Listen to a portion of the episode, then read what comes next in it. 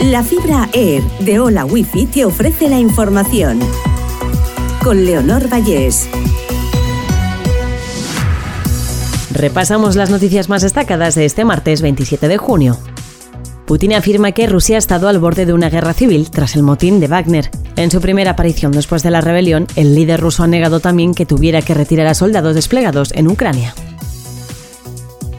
El gobierno extiende las medidas antidesahucio y acaba con la prórroga extra de los alquileres.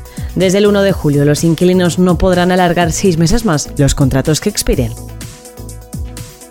El calor extremo y las altas temperaturas dispararon la mortalidad en España un 20% entre mayo y agosto de 2022.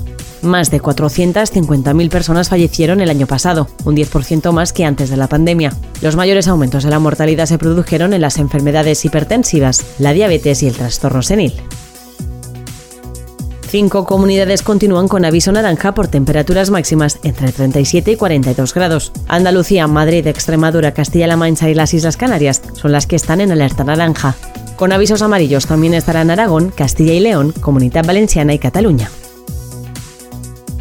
Nuevas zonas para autocaravanas en la Comunidad Valenciana. El Consejo destina 834.000 euros a 34 municipios para financiar gastos relacionados con la ejecución de las obras de un nuevo punto limpio o con la mejora de los ya existentes. Hola Wi-Fi, velocidades de fibra, vivas donde vivas, te ha ofrecido la información.